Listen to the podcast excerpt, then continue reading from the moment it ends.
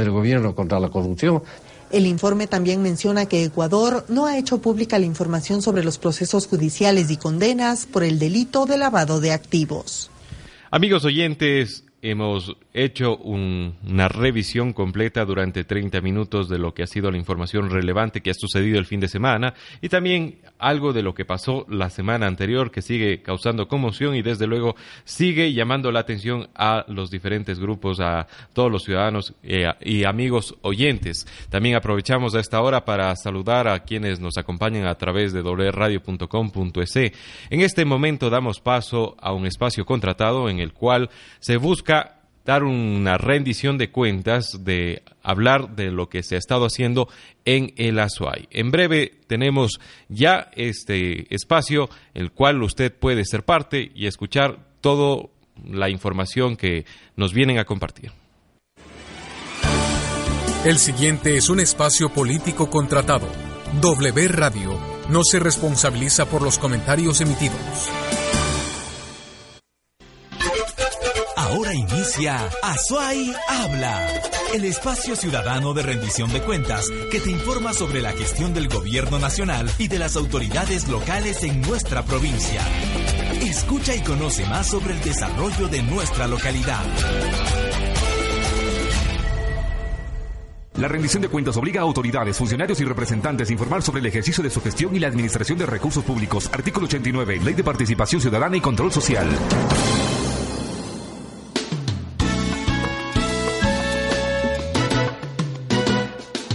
Si diez años después pudimos hacer un mejor lugar, no te olvides país, todo eso es por ti y vamos por más. Si esta oportunidad nos hizo crecer diez años después, fue este pueblo feliz y trabajador de gente de bien. Aquello fue un gran punto de partida y esta vez ya no se nos olvida Diez años después, Ecuador pudo ganar. Estábamos perdiendo nuestros días, sin patria que nos brinde garantías. Diez años después, la patria volvió a brillar. Si la adversidad ya se superó en este lugar,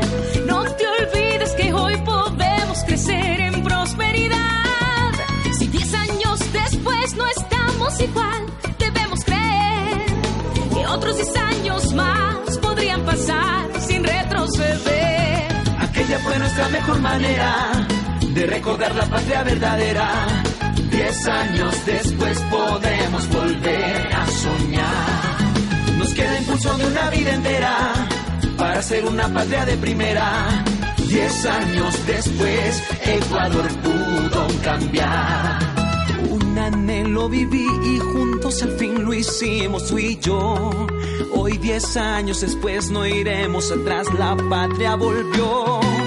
Dentro del corazón al día de hoy no queda lugar que no se hinche de amor y de convicción por la libertad. El buen vivir es nuestra primavera, vivimos al fin una nueva era. Diez años después, revoluciones cantar. Con el ánimo y entusiasmo que provoca esta canción, Azuay Habla le dice a toda la gente que nos escucha, buenos días Azuay, buenos días compatriotas, buen inicio de semana. Hoy lunes 6 de marzo de 2017 iniciamos esta nueva temporada del programa Azuay Habla. Hoy nos convoca el tema La década ganada, en la que con gusto los acompañaré a lo largo de 60 minutos. Mi nombre es Adriana León. Recuerden ustedes que este es un espacio de información institucional de rendición de cuentas que atiende a su derecho de estar informado. En este espacio le damos a conocer las acciones que las instituciones y nuestras autoridades han tomado para cumplir el compromiso de alcanzar el buen vivir. Esta mañana les invitamos a conocer y a reflexionar sobre la década ganada en esta hora de programa conoceremos algunos logros de este periodo de gestión que serán analizados con Paola Pavón, quien actualmente dirige la Secretaría Nacional de la Gestión de la Política. Recuerden que Gazuay Habla es parte del proyecto Habla Ecuador, que está en todas las provincias del país. En Azuay transmitimos desde la W Radio 90.1 FM y estamos retransmitiendo por la cadena radial Visión 106.1 en FM, 1010 en AM, Radio RTU 94.1 FM, Radio La Mega 103.3 FM, Radio Mágica 92.1 FM, Radio Cuenca 1180 AM y Radio Alfa 1140 AM. Vamos entonces con la entrevista. Para ello nos enlazamos enseguida con David Ribeiro, quien desde el espacio Habla Guayas comparte esta entrevista con la ministra Paola Pavón. Buenos días, David. En este momento nos unimos a la red nacional Habla Ecuador.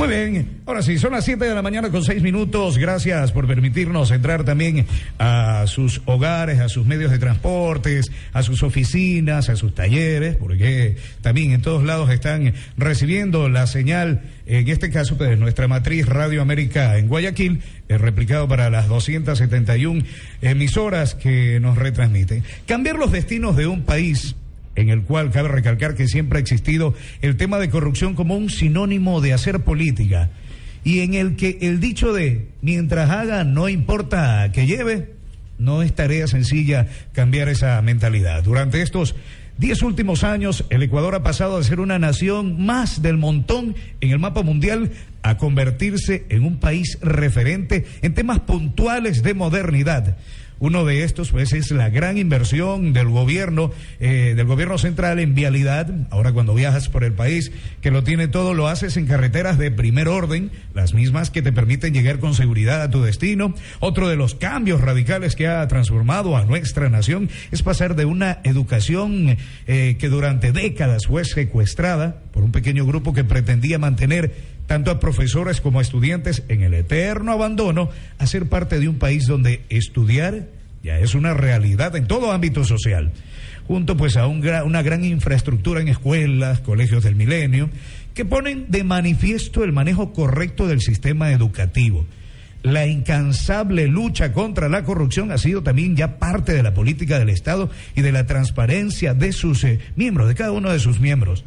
Bueno, una muestra de ello es eh, la que menciona a diario El Telégrafo en el artículo del 11 de febrero del 2017, donde menciona que el Ecuador, a través de sus organismos de control, envió a 140 países solicitudes para verificar si el candidato a vicepresidente actual por el partido de gobierno Jorge Glass Espinel ha tenido o tiene cuentas o ha efectuado operaciones financieras o de lavado de activos y estos pues a su vez han reconocido que no, que no no no tienen nada en cuanto o que no han efectuado ningún tipo de gestiones por parte de dicho solicitante.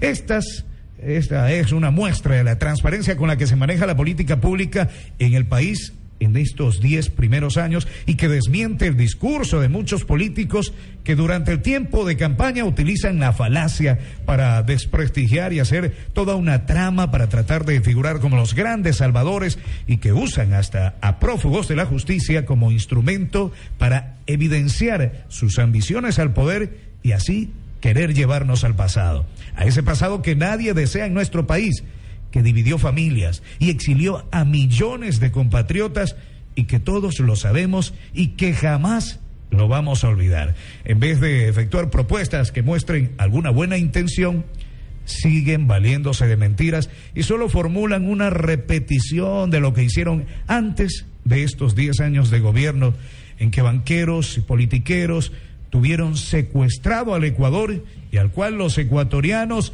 les volveremos a decir nunca más. ¿Verdad que sí? Bueno. El 15 de enero del 2017 asumió eh, del 2007, perdón, asumió su cargo el presidente Rafael Correa Delgado. ¿Qué se ha hecho durante estos 10 años? ¿Qué es lo que falta por hacer y por qué se habla de una década ganada al cual por supuesto los invito ¿no? a replicar desde sus cuentas con ese hashtag década, la década ganada. Esas interrogantes nosotros las vamos a conversar con nuestra invitada de honor, la abogada Paola Pavón, eh, secretaria general de la gestión de la política, a quien le damos la más cordial de las bienvenidas. Secretaria, el país la escucha, bienvenida. Muchas gracias David, un saludo también a Enrique, un saludo a Radio América y a las 271 emisoras que se enlazan a este nuevo momento de Habla Ecuador, Habla Guayas. Un enorme placer enviar este saludo hoy desde la provincia del Guayas, desde la ciudad de Guayaquil, desde una de las ciudades que sigue siendo bastión de la revolución ciudadana, tal como se demostró en la elección del 19 de febrero. Esta es una de las provincias donde ganamos, donde ganó la consulta popular, donde ganó el binomio Lenin Moreno, Jorge Glass. A nivel nacional hemos sacado más de un millón de votos de diferencia y hemos logrado algo importante, una victoria contundente para esa mayoría absoluta en la Asamblea Nacional que, que nos pone muy orgullosos, David, y que creo que es un poco eh, ese resumen de estos 10 años. Sí, señor. Obras son amores y la ciudadanía y el pueblo ecuatoriano ha visto en esta revolución una revolución coherente que cumple lo que ofrece, que se ha acercado a la ciudadanía y que le ha cambiado la vida a la gente. Y que lo reconoce indudablemente. Siete de la mañana con once minutos. Secretaria, este 8 de marzo, este miércoles, se celebra una vez más el Día Internacional de la Mujer. El cual, pues, primero quiero extenderle mis felicitaciones a usted como una dama luchadora de nuestro país, parte importante de nuestro esquema político y pues también a todas mis compañeras de la red Habla Ecuador y a mis bellas mujeres, ¿no? A las que rodean mi vida son mi madre, mi esposa, mi, hija. Y bueno, vamos a conversar o, a arrancar nuestra conversación justamente hablando de la posición que ahora ocupan las mujeres en la sociedad ecuatoriana. Para todos es de conocimiento que la Constitución de Montecristi ha otorgado a las mujeres un lugar que por sobras de merecimiento se han ganado en ámbitos donde antes no tenían suficiente respaldo, no había políticas que respalden a las mujeres, como por ejemplo la incorporación y los tratos igualitarios en temas laborales, de justicia o de poner a la mujer en una justa balanza con los mismos derechos y oportunidades a los hombres. Podemos decir que estos 10 años el horizonte femenino ha cambiado, que las mujeres son partícipes del cambio radical de esta década ganada? Así es, David. Yo creo que eh, cuando hablamos de la década ganada y, y, en particular abordo varios temas, abordo la revolución social, la revolución vial, la revolución de la soberanía, pero siempre hago un, un par en la revolución de las mujeres. Yo soy de las convencidas que la revolución ciudadana nos cambió la vida a las mujeres, no solamente a las que estamos al frente de la toma de decisiones, a las que hacemos política, a las mujeres alcaldesas, a las mujeres concejalas, a las mujeres asambleístas o a las mujeres ministras. Le cambió la vida a las mujeres empobrecidas de la patria. Eh, hablar de revolución ciudadana y hablar de la revolución de las mujeres es, por ejemplo, hablar de esas 172 mil amas de casa que hoy, hoy eh, tienen seguridad social Así uno de los logros más importantes de esta revolución, permitirles a nuestras amas de casa ser reconocidas como actoras que contribuyen en la economía nacional y por lo tanto tienen derechos es uno de los pasos históricos. El lograr hoy que estas mujeres tengan al final de sus días acceso a una jubilación digna, que tengan en, en, eh, a lo largo de su vida la posibilidad de tener prestaciones de salud en el seguro social es uno de los logros que con mayor orgullo reivindicamos eh, las mujeres que somos parte de esta revolución. Que no solo sean instrumentos de esclavitud en muchos sectores, ¿verdad que sí? O, hoy hablar de las 87 mil trabajadoras remuneradas del hogar que tienen derechos, que acceden a vacaciones, que acceden a seguridad social, que son ahora un actor fundamental no solamente de la economía del país, sino de los actores sociales. Hace más de un año tuvimos la grata oportunidad como Secretaría de Gestión de la Política de aprobar el primer sindicato de trabajadoras remuneradas del hogar.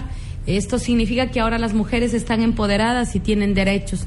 Y sin duda habrán muchos temas, David, que en esta revolución todavía faltan ser abordados o faltan ser abordados con mayor eficiencia. Eh, este 8 de marzo va a ser eh, un día especial, un día que nos permite.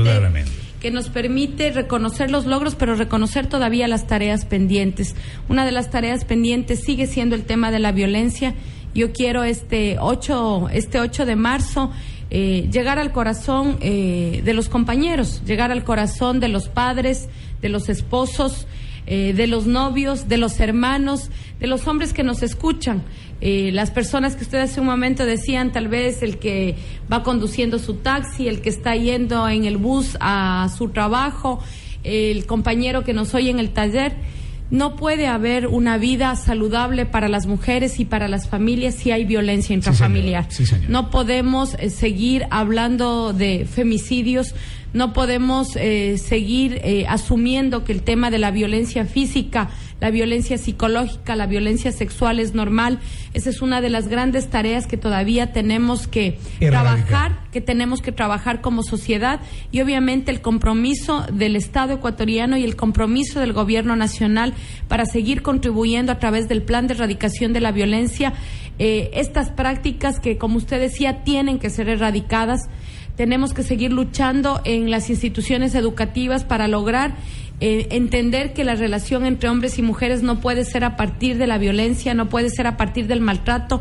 Eh, la única manera que eh, nos permite tener una sociedad más justa, una sociedad igualitaria, es respetarnos y saber que somos distintos, somos diferentes, pero con los mismos derechos. Entonces, que sea este 8 de marzo también una oportunidad para decirle no al femicidio, no a la violencia física, no a la violencia psicológica, no las queremos muertas, las queremos vivas, ni una menos, no vamos a permitir que se sigan matando mujeres en el Ecuador. Y ahí uno de los avances que logramos con la Asamblea Nacional, haber tipificado el femicidio y tener hoy penas mucho más fuertes para combatir la violencia. Sí, me parece temas excelentes en los cuales... Eh, eh, igualita o pone en la balanza y estos 10 años ha hecho así. Aparte de las múltiples damas o múltiples mujeres que son parte del esquema de gobierno, ¿no? Importante en la Asamblea, en, eh, los ministerios, eh, ¿verdad que sí? Este es un ministerio que ha sido justamente manejado por mujeres. Antes Viviana Bonilla, ahora usted, abogada Paula Pavón, y que lo han hecho de la manera más eficiente. Muchas gracias, David. Y quiero aprovechar también para eh, topar un tema que hoy hemos decidido hacerlo de manera conjunta. Este 8 de marzo en la ciudad de Quito, además aprovechamos para invitar. Eh, hay dos colectivos que han hecho una convocatoria nacional. Nosotros nos vamos a sumar a esa invitación. Eh, las eh, mujeres por la revolución han hecho una convocatoria, una marcha que saldrá del Parque del Arbolito el día miércoles 8 de marzo a las 9 de la mañana, pero también se han sumado a esta iniciativa el colectivo de las víctimas del feriado bancario.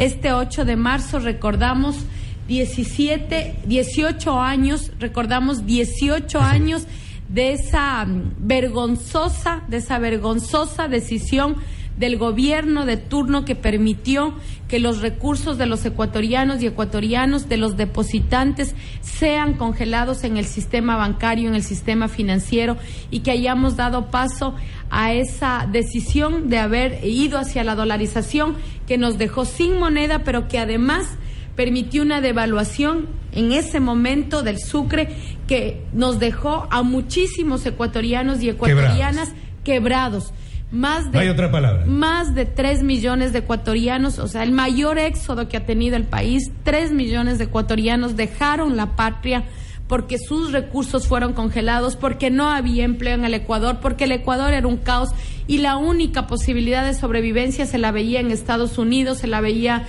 en Madrid, se la veía en Barcelona. ¿Y por qué se han atado estos, estas dos fechas, el 8?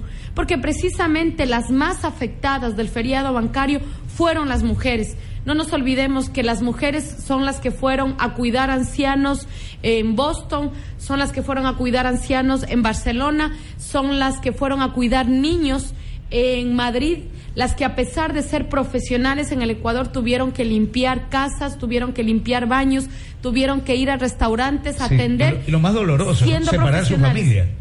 Y precisamente lo que usted dice, David, dejar hijos, dejar esposos, pero también hay otra cara de la moneda en donde las mujeres son las afectadas. Fueron las abuelas las que se quedaron con los nietos, fueron las tías las que asumieron los hijos de las hermanas que tuvieron que emigrar fueron las mujeres en Europa y en Estados Unidos que día a día lucharon para que sus compañeros dos años después, cuatro años después, logren tener la bolsa que en ese momento se llamaba la bolsa de dinero, comprarles un boleto, sacar el pasaporte y ir a España, ir a Estados Unidos, porque no había futuro en este país. Así es, ¿no? Ese es el Ecuador el- al que no queremos regresar y por eso este 8 de marzo es eh, muy importante. Vamos a reivindicar las luchas de las mujeres y no vamos a permitir que nuevamente se avale desde el Estado, se autorice desde el gobierno un robo, un saqueo como al que estuvimos expuestos los ecuatorianos en 1999 con este feriado bancario. Ok, 7 de la mañana con 20 minutos. ¿Cómo pasa el tiempo? Rápido, ¿ah?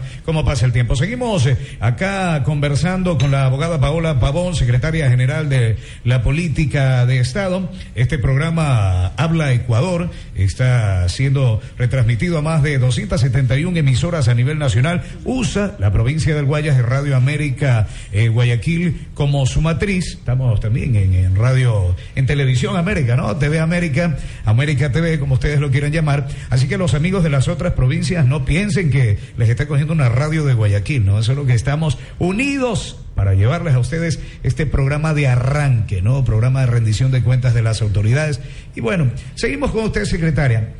Para poder hacer que la mujer progrese, para que hacer que la mujer salga adelante, la educación es uno de los temas puntuales, uno de los temas que más ha hecho eh, en inversión el gobierno, ¿no? En esta década ganada. Ha sido también rescatar este circuito y sacarla de ese círculo vicioso, tenebroso, en que se encontraba eh, por un eh, minoritario grupo de poder en el que ni los educadores, y mucho menos los educandos, eran parte activa de, de esta eh, de estas riendas ¿no? de la educación.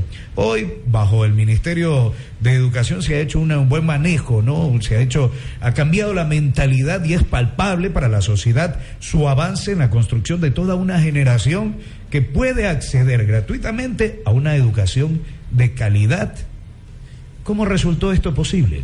Mire, David, ahora que estamos en tiempo de, de campaña y algunos candidatos creen que eh, se puede volver ese país del pasado y colocar el baratillo de ofertas, como que la ciudadanía no sabe diferenciar, eh, el tema de la educación es fundamental. La oposición y en este caso eh, quienes están liderando la otra tienda política hablan de las famosas libertades. Nos dicen que este país tiene que cambiar, que este país tiene que recuperar la libertad, tiene que recuperar la democracia. Y eso es lo que está en disputa el 2 de abril. Hay dos modelos, hay dos modelos que van a ir a las urnas y la ciudadanía tendrá que escoger. Nosotros optamos hace 10 años, David, por un modelo en donde construyamos verdaderas libertades para la gente. Una de las maneras de darle libertad a la gente, de que pueda escoger, de que pueda cambiar su destino, es precisamente a través de la educación. Usted me decía cómo se logró ese cambio. Ese, cambio se logró primero con la voluntad política de entender que la educación de calidad no tiene que ser únicamente para los que pueden pagar una educación privada, sino la educación de calidad tiene que estar a lo largo y ancho del país, tiene que beneficiar a todas las poblaciones, a la población indígena, a la población afroecuatoriana, a la población que se asienta en los sectores urbanos marginales, en esos barrios populares que todavía tenemos en nuestro país. Por lo tanto, esa ha sido, esa ha sido la decisión de este gobierno, educación de calidad gratuita para todos. ¿Y qué implica una educación de calidad, David? Implica primero eh, tener una nueva malla curricular, implica tener maestros bien pagados, porque este gobierno a diferencia de lo que pasaba en el Ecuador del pasado, no ha tenido un solo paro, no ha tenido un solo paro porque a los maestros no se les pagó su salario. Jamás hemos dejado de pagar durante estos 10 años un mes a los, tra- a los trabajadores de la educación. Yo vengo de la educación pública, David, yo eh, toda la vida hice en la educación pública. Somos dos. Somos. Colegio público, universidad pública, gracias a, a lo público logré hacer una maestría fuera del país. Eh, y yo recuerdo en dos ocasiones tuvimos un paro casi de tres meses. Tres meses no fuimos al colegio, tres meses se decidió cerrar la educación. No había, no se les pagaba a los maestros, los maestros querían una mejora salarial. Hoy ese Ecuador ya no existe. Este no es el Ecuador ya de los paros del transporte, de los paros de los médicos, de los paros de los maestros. Ese, ese Ecuador ya pasó. Por lo tanto, la educación de calidad implica un maestro bien pagado, implica un maestro capacitado, un maestro que tiene condiciones técnicas y tecnológicas para dar sus clases y significa también infraestructura que nos dé dignidad, David. eh, había un candidato, un candidato que ahí están los resultados electorales, o sea, un candidato que eh, señaló que él preferiría volver a las escuelas unidocentes. O sea, solamente quien ha pasado por las escuelas unidocentes, donde antes había un profesor para 40 niños y los niños recibían clases en tarros de pintura, sabe lo que ha sido una escuela unidocente. ¿Cómo podemos comparar una escuela unidocente con nuestras escuelas del milenio? Teniendo que pedir colaboración con cañas, con plásticos, para poder armar el techo que ya se cayó en el Y invierno. con los 25 dólares para la matriculación Aparte, ¿no? de los hijos. Y sorteando a ver quién estudia y quién no. Porque, y por lo general los que estudiaban eran los hombres. Así los hombrecitos, no las niñas, las niñas se quedan en la casa. Esos son los cambios fundamentales y esas son las libertades. Educación y salud es libertad para nuestra gente. Entonces, eso es lo que vamos a escoger el 2 de abril. Oiga, un eh, gobierno que se apuesta a la educación, a la salud, o un gobierno que nos habla de nuevamente privatizar la salud y privatizar la educación. Y ahí será la ciudadanía la que tenga que escoger. Hablando de ese tema de salud, 7 de la mañana con 26 minutos, no se olvide que estamos en su programa Habla Ecuador a nivel nacional, 271 emisoras enlazadas. Estamos conversando con la secretaria general de la gestión de la política, la abogada Paola Pavón. Hablando de la salud, eh, este secretaria, no, este es un tema el cual tiene una línea divisoria, ¿no? Sumamente notable, o tenía, perdón, tenía en la sociedad. Por un lado estaba el que tenía las grandes posibilidades económicas y presumía sus gastos apoteósicos en las clínicas privadas, ¿verdad? Y por otro estaba el que la gente humilde que le daba vergüenza cuando se enfermar ir a un hospital. Eso pasaba hace 10 años. Le daba vergüenza ir a un hospital público porque la atención precaria y mala, eh, con mala educación, eh, la infraestructura terrible, deteriorada, el abandono, la insalubridad, bueno, era común, ¿no? Era como que estaba enfermado, eh, eh, enfermo, perdón, el ministerio y la gente. Era un- una combinación. Cuando llegó este gobierno, pues el país y los sectores populares cambiaron el rostro en cuanto a la salud gratuita. Abogada, ¿por qué cree que este gobierno le dio tanta importancia a mejorar el sistema de salud? Y, por cierto, ¿cuál ha sido la inversión que se ha efectuado en el mismo? Mire, más de 16 mil millones de dólares es lo que hemos invertido en, en- salud. Y David, posiblemente esta es de las cosas que, que más dignidad le da a la gente. Cuando uno, bueno, cuando uno está sano, está dispuesto a enfrentar lo que sea, puede comerse el mundo. Pero cuando uno tiene, eh, está afectado de su salud, cuando uno está minado por una afectación de salud, ir a un centro médico en donde no es tratado con dignidad menoscaba mucho más la dignidad del ser humano. No nos olvidemos de esos, de esos hospitales en donde usted llegaba para que le hagan una sutura y le decían no le podemos atender porque no hay hilo en el hospital. No sea malito, vaya y compre en la farmacia de al lado el hilo y regrese con el hilo y le vamos a suturar. O donde le decían, ¿sabe qué? No, no, esta, esta medicina no hay, traiga la medicina y nosotros le atendemos. Entonces, la gente que no tenía, no tenía un dólar en su bolsillo, no podía acceder a salud de calidad. Yo quiero hoy decir que de las cosas que, que, que mayor complacencia nos da es visitar esos hospitales. Yo estuve eh, inaugurando con el señor presidente el hospital en el Guasmo. Mire, inauguramos ese hospital en el Guasmo Acá en la provincia del Guaya, acá de recargar. ¿no? y fue eh, una maravilla, es un hospital casi, tiene toda una cuadra, se ha tomado toda una cuadra, ver esos quirófanos de lujo, ver esa atención de lujo para nuestros pacientes. Estuve eh, la semana pasada también eh, visitando en, en varias provincias algunos hospitales del Seguro Social que ahora se están construyendo, hospitales de lujo. Sí. Mire, yo eh, soy, vivo en el sur de Quito, vivo en el sur de Quito y en, en mi sector tuvimos que esperar 40 años, 40 años tuvimos que esperar los capitalinos. Escúcheme, no estoy hablando de una provincia claro. eh, alejada, no estoy hablando de un cantón alejado, no estoy hablando de un cantón de frontera. En la capital, los quiteños tuvimos que esperar 40 años para tener una nueva maternidad en el sur de la ciudad. Por lo tanto, el tener ahora hospitales, el tener subcentros de salud, que además, como el presidente siempre insiste, nuestros subcentros de salud son casi hospitales, son unos hospitales pequeños en, a lo largo y ancho del país. Imagínense, tenemos 61 nuevos centros de salud que hemos inaugurado y hay todavía centros de salud que vamos a seguir inaugurando. Y con certificación, que es lo importante, ¿no? Con certificación Una de la atención. De calidad de atención y, Mire, tenemos más de 72 mil personas que trabajan en el sistema de salud. Entonces, cuando yo escucho a- al candidato de la oposición que señala que va a hacer una reducción de este estado obeso, de este estado que ha crecido, yo me imagino, van a dejar en el desempleo a estos médicos, a esos servidores de la salud que ahora están prestando atención en estos hospitales de lujo, en estos hospitales en donde se da dignidad a través de, de una atención cálida, una Claro. atención eficaz, una atención Y- Y eficiente. somos nosotros los que tenemos que velar porque siga así, ¿no? Tenemos que velar porque el Ecuador esté eh, idealizado en mejorar la vida, obviamente de los médicos que son los que nos cuidan, de los educadores que son los que nos llevan los conocimientos y defenderlo de esa manera, ¿verdad que sí? 13 nuevos hospitales hemos inaugurado en el país, 18 están en proceso de ejecución, de esos 18, 8 serán nuevos y 10 serán repotenciados.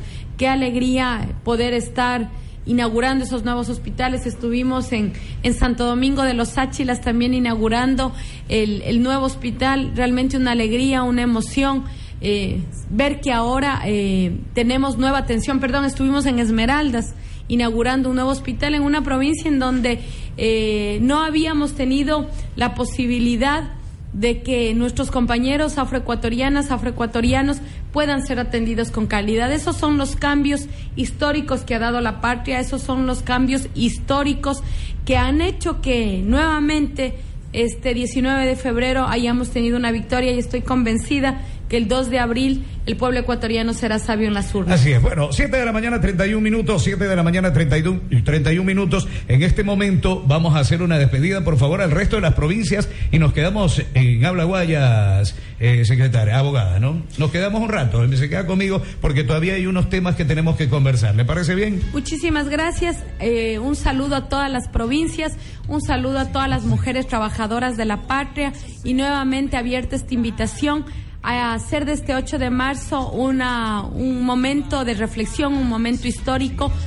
Seguir apoyando a nuestras mujeres, seguir trabajando en la lucha de las mujeres y nunca más un feriado bancario que nos afecte a los más desposeídos y que nos afecte a las mujeres de la patria. Gracias a todas las provincias que han hecho tendencia y continúan haciendo tendencia este, e- e- este programa, este arranque de primer programa. Eh, compañeros, continúen ustedes en, eh, sus, eh, en cada una de sus provincias. Nosotros vamos a continuar porque tenemos oh, algo más que hablar, siempre algo más que recalcar de esta década ganada. Gracias David por este diálogo con Paola Pavón en el espacio Habla Guayas. Este es el proyecto Habla Ecuador que se desarrolla en cada provincia del país para que usted esté bien informado de la gestión de las autoridades e instituciones del gobierno, porque este es su derecho. Es importante hacer este recuento de los logros del gobierno nacional. Respecto a los temas a los que se ha referido la secretaria Paola Pavón, queremos recalcar los avances en derechos de género, como por ejemplo las 87 mil trabajadoras remuneradas del hogar que se han incorporado a la afiliación. Se ha referido al plan de erradicación de, de violencia intrafamiliar. Por otra parte, ha invitado a una convocatoria nacional a una marcha en Quito este 8 de marzo para celebrar el Día Internacional de la Mujer, pero también para las víctimas del feriado bancario. Paola Ta- Pavón también se refirió al avance en educación. Son 10 años sin paros, ha mencionado, refiriéndose a la década ganada. En temas de salud, 16 mil millones de dólares invertidos en salud fue otra de las frases de la secretaria Paola Pavón. Un anhelo viví y juntos al fin lo hicimos tú y yo. Hoy diez años después no iremos atrás. Recordemos que hoy Azuay Habla hace un recorrido sobre la gestión de esta década ganada. Y a propósito de que este miércoles celebramos el Día Internacional de la Mujer, queremos referirnos al desarrollo agrícola en los sectores rurales, precisamente con el testimonio de una representante de la mujer campesina y su desarrollo en espacios que se han visto beneficiados por una serie de políticas públicas que han mejorado las condiciones de la venta de los productos que se comercian en esa zona. Mariana Nieves, productora agrícola, nos cuenta cómo vive y comercia leche en su sector, que es su principal ingreso económico. La década ganada. ¿Y qué estamos viendo? Estamos viendo mejorando. Al menos ahora con estas vaquitas que ya vienen, todo eso yo pienso que sí vamos a seguir eh, en adelante para la educación de nuestros hijos, tenemos ya para poner en, al colegio, sino aquí nosotros no poníamos porque no nos alcanzaba la plata.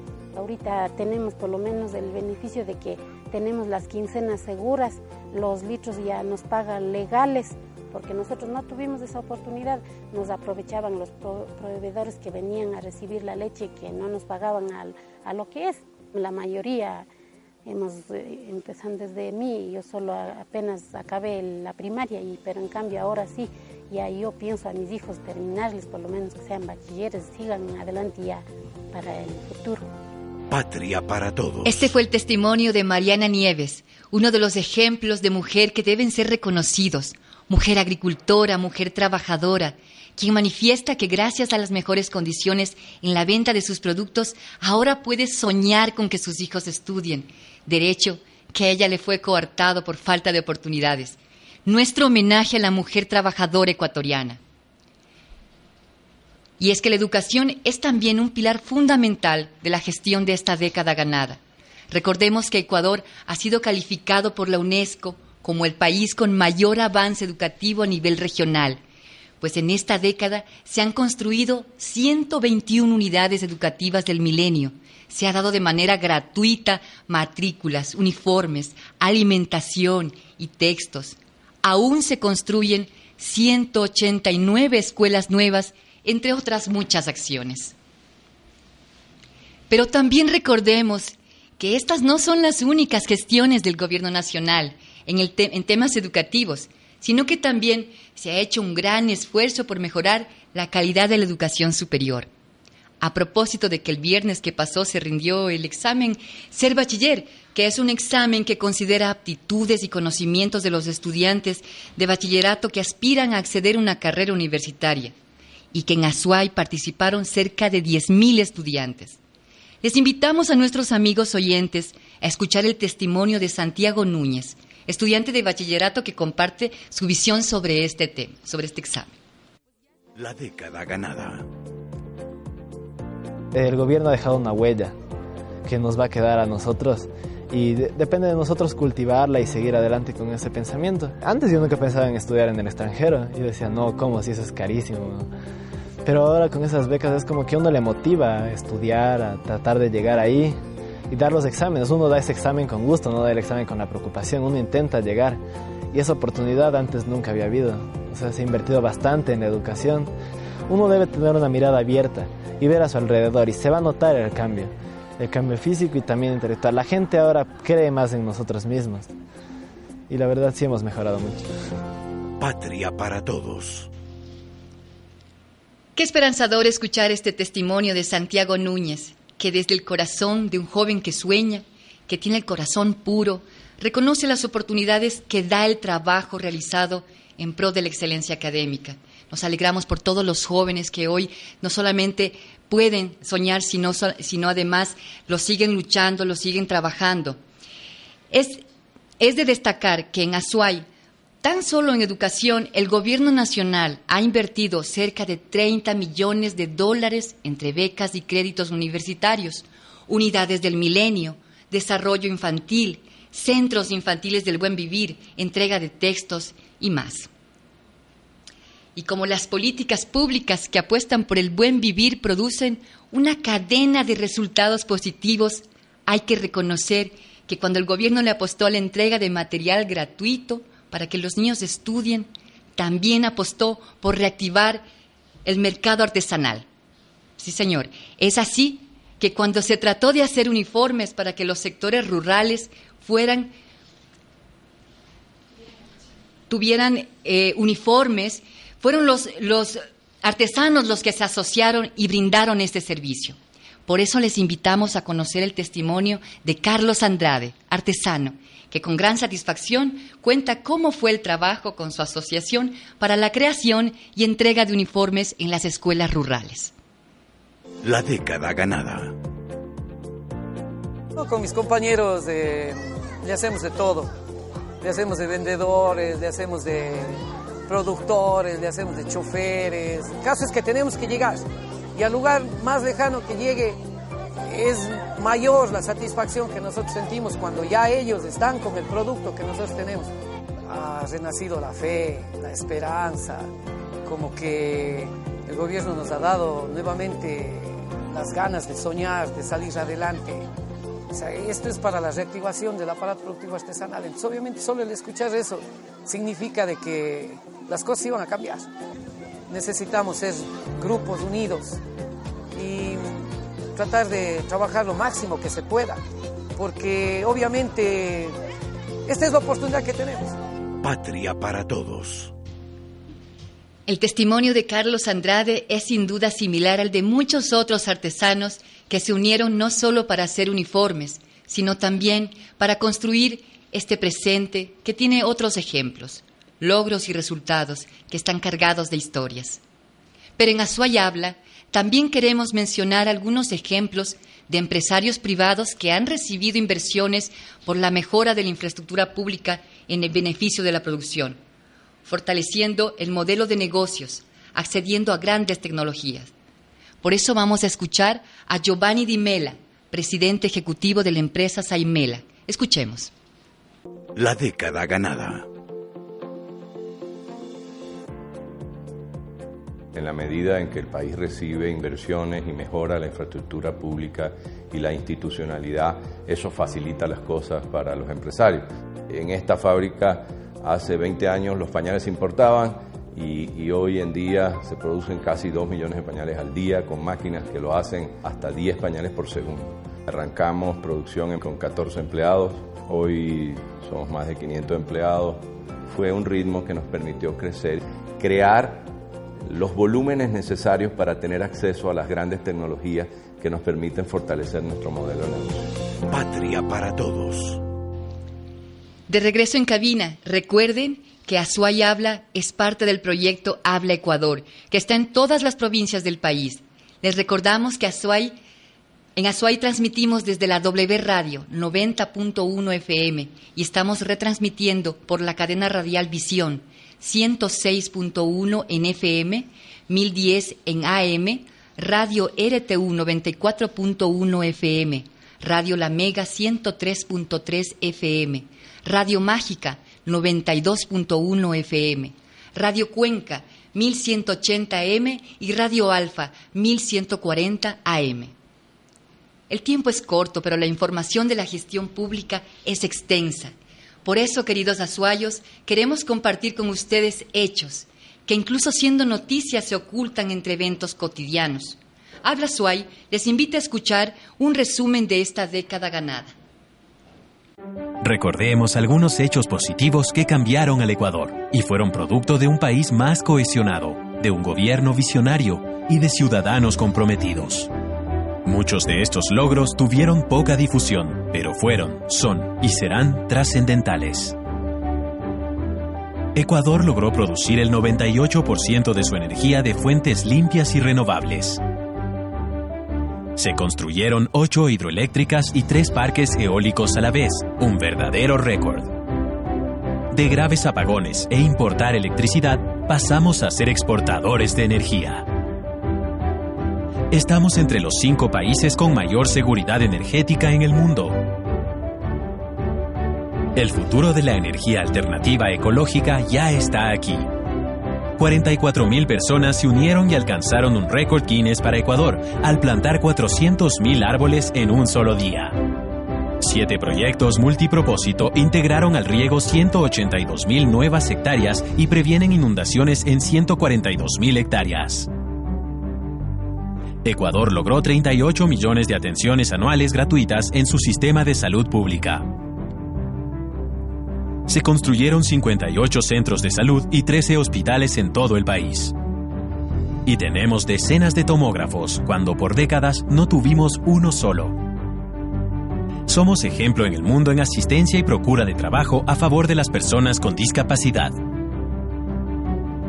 Y la atención en instituciones públicas registra cambios históricos. Un ejemplo es la evolución del registro civil. 1.900.000 ecuatorianos al fin salieron de la pobreza. Y la pobreza extrema en el país se redujo del 12.9% al 5.7%. Hicimos historia cuando eliminamos el trabajo infantil en basurales y alcanzamos la tasa de desempleo más baja de la región. Tenemos la capital más segura de América Latina. Y el ranking de las urbes más seguras de Latinoamérica incluye a tres de nuestras ciudades. Ecuador es el país con la mejor calidad de vías en América Latina. Ahora Ecuador ocupa el segundo lugar entre los países más felices del mundo. Y nuestra patria se convirtió en el tercer país con más becarios per cápita en el mundo. Y se transformó el sistema educativo construyéndose 70 unidades educativas del milenio que están en funcionamiento, 52 en construcción, 357 unidades siglo XXI y 11 colegios réplica, y 209 colegios públicos obtuvieron bachillerato internacional, la mayor tasa en Latinoamérica. Y en el sistema de educación superior operó una verdadera revolución. Todas las universidades fueron evaluadas y hoy caminan a la excelencia. Se construyó IKEAM, la Universidad Regional Amazónica, al pie del mayor laboratorio natural viviente y Yachay la primera universidad del conocimiento que comienza a posicionarse en el ranking mundial. En la sede Yachay ya se instalan empresas de clase mundial para producir tecnología. Más de 5.000 hijos de madres del bono recibieron becas académicas. Nunca ha habido tantos afroecuatorianos e indígenas estudiando en las universidades públicas del país. Somos el país del mundo que mejor convirtió la riqueza petrolera en bienestar la inversión pública catapultó a Ecuador a ser el segundo país de la región con la mejor infraestructura productiva. Y nos llenamos de megaparques. Parques Amanes es el más grande que hoy se construye en el mundo. Brindando espacios verdes para la recreación familiar y la práctica deportiva. Ecuador se encuentra entre los cinco países que más apostaron al deporte. Quizás por ello Ecuador alcanzó la mayor delegación de atletas para unos Juegos Olímpicos en su historia. Y los logros de Ecuador van más allá. Un proyecto de jóvenes ecuatorianos que salió del Banco de Ideas de la Cenecit ganó el concurso Una idea para cambiar la historia. Eyes es un radar para personas con discapacidad visual que puso el nombre del país muy alto. Estas son las noticias que realmente importan las que demuestran que los ecuatorianos somos capaces y construimos un país de solidaridad, amor, pasión, honestidad y esperanza. Un país que demostró que el espíritu humano es más grande que las desgracias. Después del terremoto de abril, Ecuador necesitó solo 15 días para que los niños retomen actividades escolares. Y en menos de dos meses construyó 26 nuevas unidades educativas para iniciar el año escolar sin ningún retraso y en tiempo récord miles de ecuatorianos se unieron para ayudar a sus hermanos afectados con agua, alimentación y vituallas. Y levantar 26 albergues que recibieron a más de 8.000 manavitas y esmeraldeños. Albergues calificados como ejemplares, con cocina, baños dignos, seguridad, esparcimiento e internet. Este es el presente en el que estamos. El Ecuador en el que vivimos un país que ya cambió, porque nuestras acciones importan. Orgullo ecuatoriano. Sin duda estos logros se suman hechos como que en estos 10 años más de 250 mil niños dejaron de trabajar y ahora son parte del nuevo sistema educativo. Más de 2.000 centros infantiles del buen vivir que recibieron a más de 300 mil niños. Ecuador fue declarado país libre de trabajo infantil en basurales.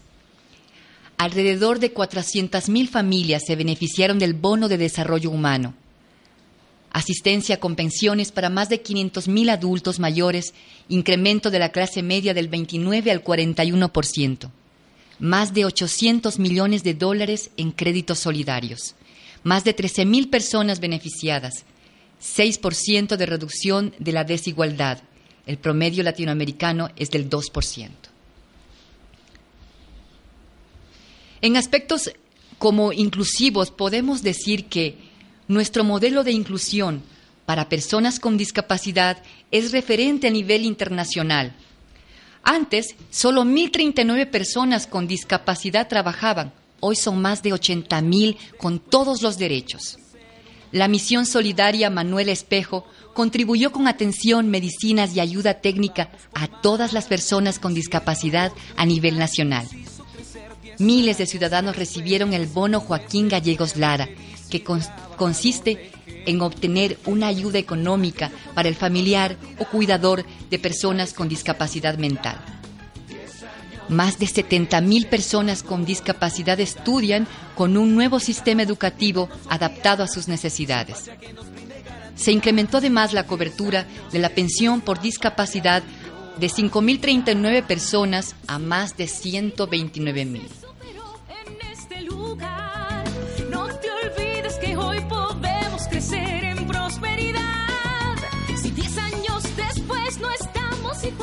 Conseguir estos logros requiere de mucho esfuerzo institucional, un trabajo diario que debe ser informado a los ciudadanos. Por eso, en este momento y con el tiempo que nos queda, damos paso a un resumen del enlace ciudadano 514 que el presidente de la República, Rafael Correa, dio en la provincia de Esmeraldas este sábado, en el que se refiere al 8 de marzo como una fecha para recordar no solo el Día Internacional de la Mujer, sino recordar que es una fecha que coincide con el feriado bancario que se declaró en el país a finales de los 90. El presidente también dio un informe sobre los avances en obras para los afectados del terremoto del pasado 16 de abril, además de hablar sobre los avances de otras obras. El presidente Rafael Correa cumple con el deber de informar a sus mandantes de todas las actividades efectuadas durante la semana. A continuación, les presentamos un resumen del Enlace Ciudadano 514.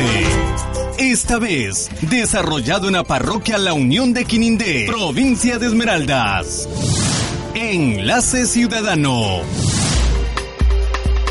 Dentro del enlace ciudadano 514 que se desarrolló en la parroquia La Unión de Quinindé en Esmeraldas, el primer mandatario Rafael Correa recordó que el próximo 8 de marzo se celebra no solo el Día de la Mujer, sino una fecha nefasta como es el feriado bancario de 1999, por lo que calificó de héroes y heroínas a los migrantes ecuatorianos que tuvieron que dejar el país. Destruyó la sociedad y la base de esa sociedad, destruyó la familia. ¿Cuántos hijos se crearon? Sin sus padres. Algunos cantones, como Chunchi, la mayoría de los niños crecían sin sus padres. ¿Cuántas madres tuvieron que renunciar a sus hijos. Acotó que al Ecuador lo rescataron los migrantes, no ningún banquero que a través de la ley de la AGD y los certificados de depósito permitieron que se hicieran negociados que los beneficie. En relación a la plataforma electoral, advirtió que la oposición se prepara para impulsar un nuevo fraude dentro de la segunda vuelta al no querer aceptar los resultados que se presenten el próximo 2 de abril. Como lo prepararon el 19 de febrero para amortiguar un poco la derrota, se inventaron el cuento del fraude. ¿Saben cuántas denuncias han presentado de fraude? Cero. Pero si hubo fraude, presenten pues las denuncias, presenten las pruebas, no solo al Consejo Nacional Electoral, al Tribunal Contencioso Electoral, a la justicia ordinaria. No presentan nada. Además expresó que en relación al trabajo que desarrolló el Consejo Nacional Electoral, el proceso se volvió lento por el conteo de voto a voto y las actas rezagadas. Rechazó nuevamente el show de fraude electoral que impulsó el candidato Andrés Páez al presentar actas como papeletas. Prohibido olvidar, dijo, ya que el argumento de fraude electoral lo han utilizado a través de la historia. Es así que en este sentido, Alianza País se vio perjudicado porque la derecha tuvo control electoral en todas las mesas, mientras que el movimiento solo tuvo un 75% de control. Así que por ahí nos hicieron la Feria de la Alegría, pero no vamos a cometer dos veces el mismo error. El próximo 2 de abril a trabajar muchísimo en control electoral en las mesas. Pero es tan lógico como esto. La derecha tuvo control en todas las mesas Nosotros no alcanzamos, porque hay que movilizar gente, etcétera. Trabajamos con voluntarios, pagan a la gente. Gastaron como 4 millones de dólares en control electoral y van a gastar otro tanto el próximo 2 de abril. En el extranjero casi no tuvimos control. Y ahí también han hecho la Feria de la Alegría. Ante el posible juicio a Lenin Moreno por vincular a Guillermo Lazo con el feriado bancario, el jefe de Estado expresó.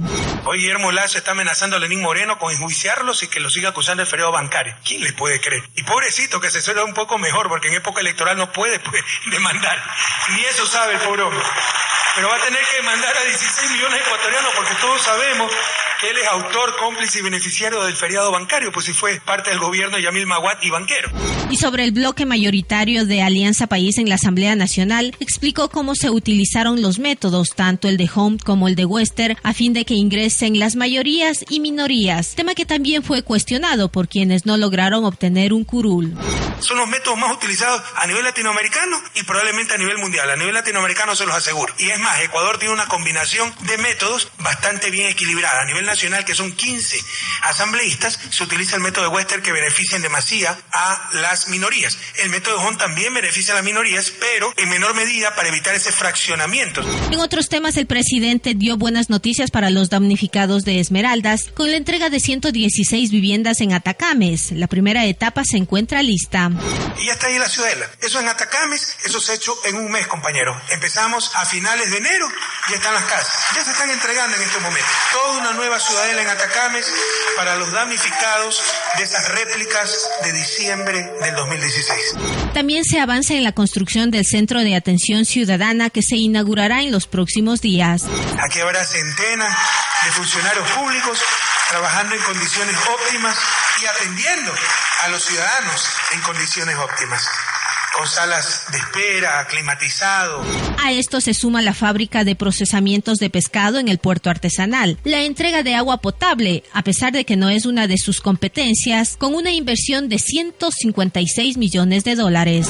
La buena noticia es que en abril está completa la primera fase y por fin, por primera vez en su historia, Esmeraldas tendrá 24 horas al día, 7 días a la semana, agua potable.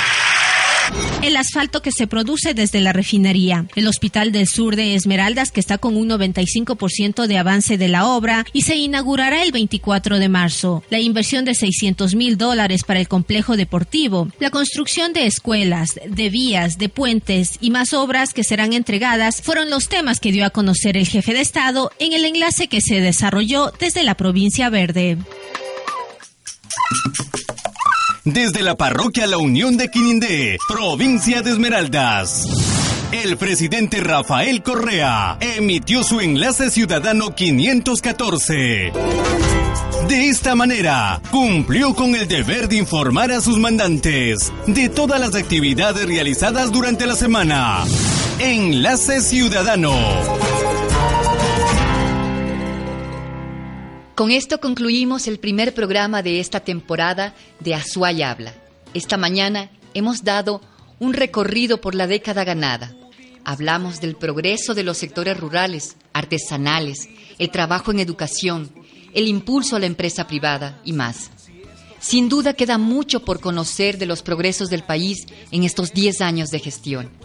Aunque el tiempo apremia, Recuerden que desde ahora estaremos con ustedes cada lunes desde las 7 hasta las 8. Este programa oficial de rendición de cuentas atiende a su derecho a estar bien informado. Y esta mañana fue transmitido desde la W Radio 90.1 FM y retransmitido por la cadena radial Visión 106.1 en FM, 1010 en AM, Radio RTU 94.1 FM, Radio La Mega 103.3 FM, Radio Mágica 92.1 FM, Radio Cuenca 1180M y Radio Alfa 1140 AM. Gracias por habernos acompañado. Esto fue Azuay Habla. Mi nombre es Adriana León. Que tengan un buen día y un buen vivir. Después podemos volver a soñar. Nos queda impulso de una vida entera para ser una.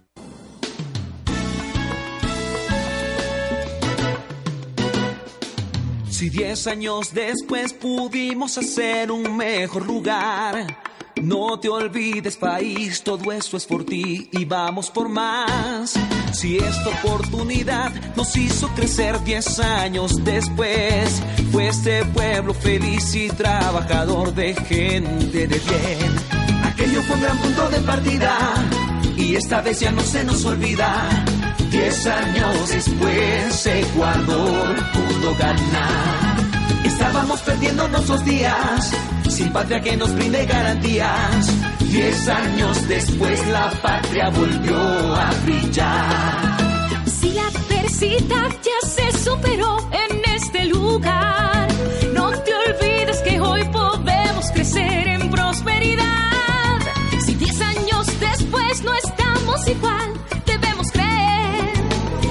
10 años más podrían pasar sin retroceder. Aquella fue nuestra mejor manera de recordar la patria verdadera. 10 años después podemos volver a soñar. Nos queda impulso de una vida entera para ser una patria de primera. 10 años después, Ecuador pudo cambiar. Un anhelo viví y juntos al fin lo hicimos tú y yo. Hoy diez años después no iremos atrás, la patria volvió. Dentro del corazón al día de hoy no queda lugar que no se hinche de amor y de convicción por la libertad. El buen vivir es nuestra primavera, vivimos al fin una nueva era. Diez años después, revoluciones cantar. No, no se puede vivir de otra manera, sin esa convicción aventurera. Diez años después, ¿quién puede volver hacia atrás? Diez años después, la patria volvió a brillar. Gracias por escuchar. Azuay habla. El espacio ciudadano de rendición de cuentas que te informa sobre la gestión del gobierno nacional y de nuestras autoridades. Hasta el próximo lunes.